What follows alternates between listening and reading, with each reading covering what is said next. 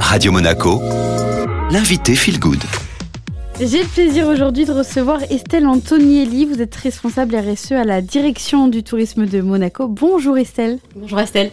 Alors, euh, vous venez nous parler aujourd'hui euh, du livre autour euh, du tourisme responsable, du livre blanc. Pourquoi avoir décidé de créer ce livre-là? Alors effectivement, on a la cellule tourisme responsable. Elle existe en principauté depuis les années 2010 à peu près. Et au début, en fait, l'idée c'était de promouvoir les actions de tourisme responsable que les acteurs du tourisme en principauté menaient. Et juste avant la pandémie, en fait, on s'est dit qu'on avait besoin de, réfléchir un peu plus à ce qu'était cette notion de tourisme responsable à Monaco. Et il nous est venu l'idée de, de rédiger ce livre blanc pour en fait en savoir un peu plus euh, sur ce qu'était euh, le tourisme en principauté, quels étaient les freins, quels étaient les atouts, euh, et ce, de façon à pouvoir avancer, développer un tourisme responsable, au-delà de le promouvoir, agir aussi avec des actions concrètes. Alors, que dit ce livre? Alors, ce livre blanc, en fait,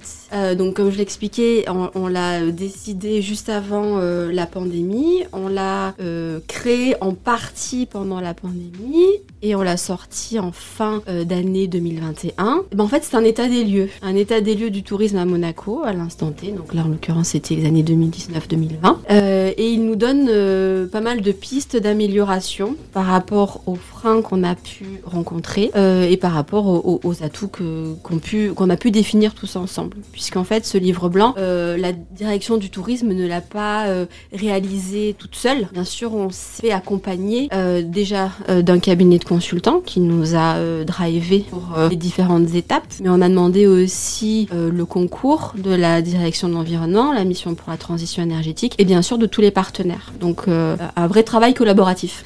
Est-ce que depuis la sortie de ce livre, il y a des choses qui se sont améliorées au niveau euh, du point de vue du tourisme? Alors, on a depuis défini un plan d'action, un plan d'action sur trois ans, que l'on a défini en, en choisissant cinq axes majeurs qu'on a liés aux objectifs de développement durable.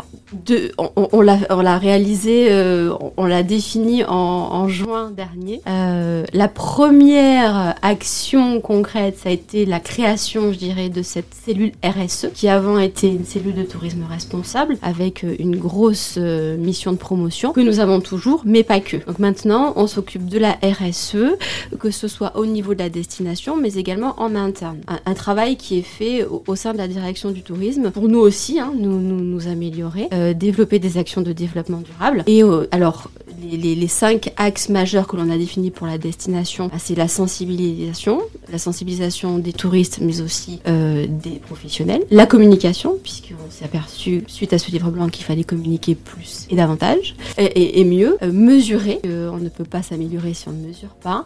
On a décidé aussi de développer le volet social de la RSE, puisque avant on communiquait surtout sur l'aspect environnemental, mais le développement durable, ben, c'est aussi le volet social. Pour l'instant, ça se traduit principauté au niveau de nos actions par le, la, promotion d'une destination accessible, mais on a l'intention de développer euh, d'autres actions autour d'autres handicaps, par exemple. Et enfin, minimiser les impacts. Est-ce que vous avez euh, l'intention de mettre en place d'autres livres? Alors justement, dans les actions que nous sommes en train de mener, dans le cadre de ce plan d'action sur trois ans, il y a euh, la, création euh, d'un document spécifique au tourisme d'affaires. C'est ça qu'on est en train de travailler euh, en ce moment. et puis après, en ce qui concerne les autres livres blancs, je pense qu'il faut attendre euh, la fin de ces trois années, faire un, vrai point, euh, voir où on en est, hein, le même état des lieux que nous avions fait euh, avant la pandémie. Et là, on sera en mesure de, en mesure de mesurer, on sera en mesure d'avoir de, d'avoir de bons indicateurs, je pense.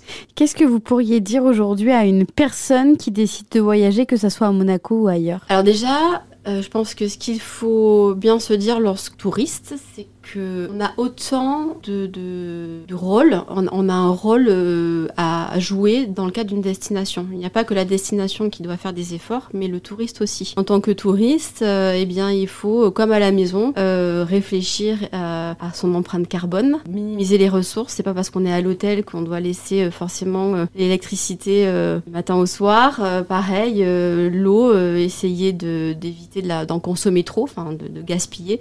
Idem pour le gaspillage alimentaire. Et puis comme on fait à la maison, en fait, continuer de, trier. ce genre de, gestes tout simples hein, pour diminuer les impacts négatifs mais après, le touriste a aussi un rôle important dans le, au, niveau de, l'empreinte positive, hein, que l'aspect social est très très important pour les destinations. L'empreinte positive que peut laisser un, touriste euh, en, faisant appel euh, à, des producteurs locaux, par exemple, ou alors euh, bien le fait de, de, de promouvoir et de s'intéresser au patrimoine permet de maintenir ce patrimoine en vie et ces traditions en vie. Vous ici à Monaco, vous faites en sorte que le touriste ait une empreinte positive, notamment vers les producteurs locaux Alors euh, oui, on, privilégie, on fait la promotion des acteurs et notamment euh, au niveau de la restauration. Euh, sur notre site internet, nous avons pas mal de, petites recommandations destinées aux touristes lorsqu'ils viennent en principauté. Et au niveau de la restauration, donc voilà, on, on leur conseille de privilégier les restaurateurs euh, utilisant les produits bio, de saison, des bons circuits courts. Et pareil pour l'hôtellerie, en fait, l'idéal c'est de choisir un, hôtel qui a une démarche environnementale. La chance en principauté, c'est qu'ils sont nombreux. On a plus de 88% de, de, chambres qui sont certifiées avec des certifications environnementales. Merci beaucoup Estelle.